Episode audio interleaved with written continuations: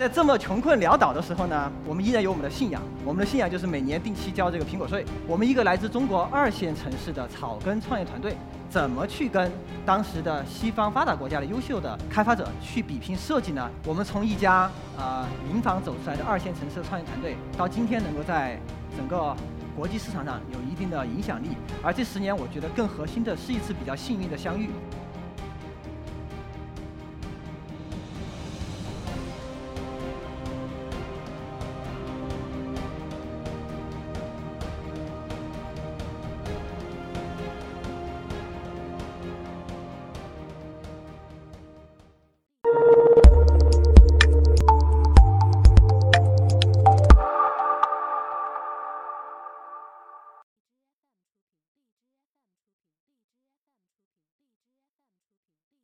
大家好，我是今天的 EcoTalks 讲者徐子瞻，英文名字叫这个 Stan。我们公司的人呢，这帮人英语都特别好，把这个 Stan 呢叫做史蛋，所以后来就叫我蛋总，那名字就这么来的。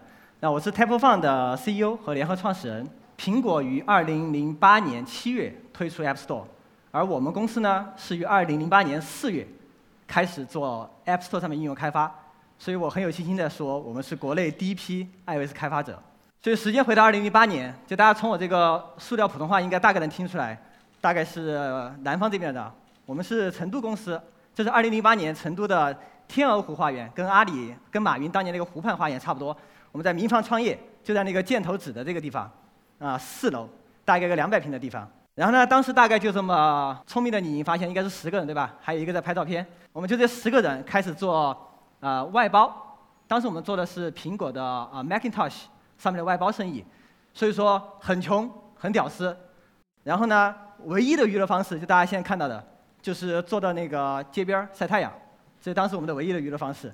然后在这么穷困潦倒的时候呢，我们依然有我们的信仰啊，我们的信仰就是每年定期交这个苹果税。所以在这样贫困的时候呢，我们公司的每一个人，大家想要做着外包的这个生意，每个月没什么利润。但每一个人用的都是当年的 MacBook，非常经典那款小白。然后呢，这个税继续往前交，就交到苹果发布的这个 iPhone。当然，我们也是第一时间去买了。但这件事儿就不只是交苹果税了，这件事儿对就改变了我们之后的十年。当我们拿到 iPhone 第一代手机的时候，我们除了一般用户的惊喜以外，更多对我们是一个震惊。在2008年。没有所谓移动互联网这个词，没有这个概念，因为太早了，甚至没有人说智能手机。但当我们拿到这一款手机的时候，我们非常非常被震撼。当时我们觉得这个东西一定是未来。当时我们自己有一句话叫做“啊，This is everything for everyone”。所以当时还在做着外包的我们，在基于这样一个判断和这样一个理念情况下，我们告诉自己，未来我们一定要在这个手机上做软件开发。所以这是我们第一次。冒了很大的风险，公司转型，一个十个人的团队，我们砍掉了外包的所有的业务，也就是说，公司那个时刻，对于未来，我们收入变成了零。在这样的情况下，我们转型来做这个手机上的开发。那么，跟做外包最大最大的不同和最大的挑战在于说，当我们做外包的时候呢，你只需要负责程序开发就行了。我们刚才那十个人都是程序员。但是如果说我们要在 App Store 上做软件，那么我们需要自己去做设计。除了程序外的那全部的东西，软件的设计、需求的分析。那当时我们最大挑战是说，我们一个来自中国二线城市的草根创业团队，怎么去跟当时的西方发达国家的优秀的开发者去比拼设计呢？啊，这个答案是真的拼不过。然后我们刚开始上的一一两款软件上去以后，就有用户给我们留言说：“你们怎么连按钮对齐都不知道？”啊，当时我们的软件就是，比如说这是一个确认按键，然后那个取消按键呢可能在这儿。这都不对齐，因为我们程序员嘛都不懂。然后后来呢，我们就一气之下，你不是说我们这个不会设计吗？我们就一气之下想展示我们的设计能力，然后开发了一款 App，叫做 TwitterBall。TwitterBall 是什么呢？啊，Twitter 就是海外的微博啊，在那个时候特别火。然后我们想展现我们设计能力，我们就想我们开发一款 3D 的微博。你们敢想象吗？就是我们做了一个一个 3D 的一个像地球仪一样的这么一个球状物。然后这个球的表面呢，就贴满了你的每一个好友的那个头像啊。然后当你要看某一个好友的微博的时候，你要转动这个球，然后去把他的头像点开，然后经过五六步操作才能看到他的微博。所以当时我们觉得哇，这特别有设计啊。结果一上线呢，又有一堆用户骂，就说你们是逗逼吗？这东西太难用了啊。又一次的重挫。然后呢，我们冷静了一下，思考一下我们应该怎么提升我们的设计能力。然后到处去找，你也找不到。我们在在成都，乃至于那个时候的中国，你也找不到移动 App 的开发的设计的书。然后最后最后，我们发现了一个救命稻草。这是当年在 App Store Developer 官方网站上提供的一本设计原则的文档，叫啊 Human Interface Guidelines，我们叫 HIG。这几乎是当时我们能够找到的唯一的能教我们设计的东西。然后这个文档翻开第一页，就让我们明白了很多东西。这个文档当时翻开第一页是这么一个四象限的这么一个图。这个图在跟你讲，当你要去设计一款软件的时候，你首先要明白这个软件的定位。什么意思呢？你的这个软件是横坐标，是更偏工具呢，还是更偏游戏？纵坐标，你是更严肃的呢，还是更娱乐的？啊，这样可能大家听不懂。我举几个例子。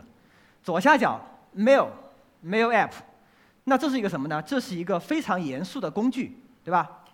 抖音是什么呢？抖音是一个非常娱乐的工具。那大家玩的吃鸡啊，王者荣耀，那是非常娱乐化的游戏。那还有我们苹果的啊，前两年推出的 Playgrounds。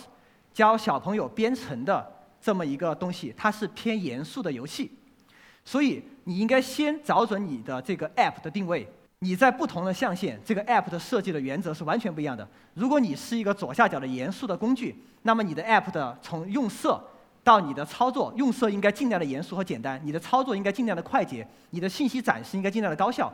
而如果你是左上角的这个抖音，那么你的用色不应该这么严肃，你应该偏活泼一点。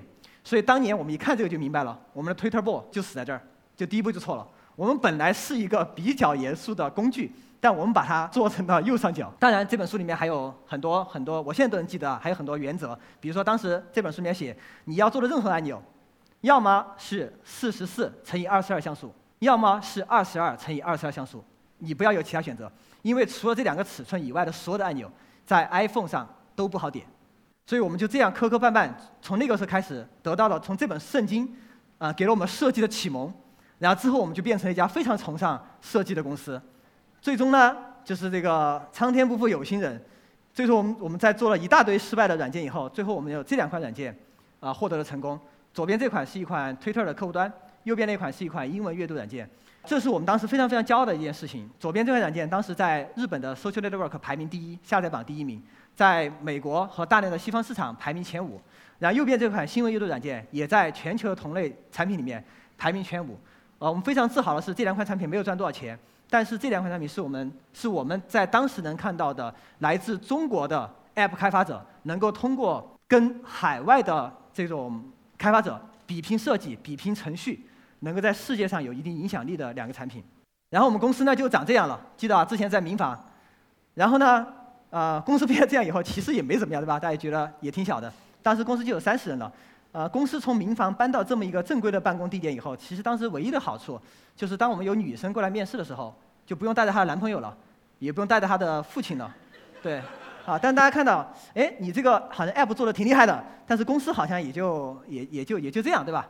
啊，原因是因为当时我们呃遭遇了一个。商业模式的一个挑战，就当时我们的做的那两款 App 都叫付费下载，就什么意思呢？比如说你花两点九九美金就下载这个 App，然后以后再也不用花钱了。那这个商业模式会带来一个挑战，在于说我们每一款 App 的用户，它的用户量就那么大。那么这些用户如果都下载了你的软件，他们并且他们不会再二次付费，你的这款软件的收入就会到了瓶颈。